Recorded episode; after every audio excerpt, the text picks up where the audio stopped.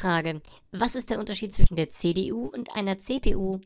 Antwort, ganz einfach, die CPU arbeitet mit Nullen und Einsen.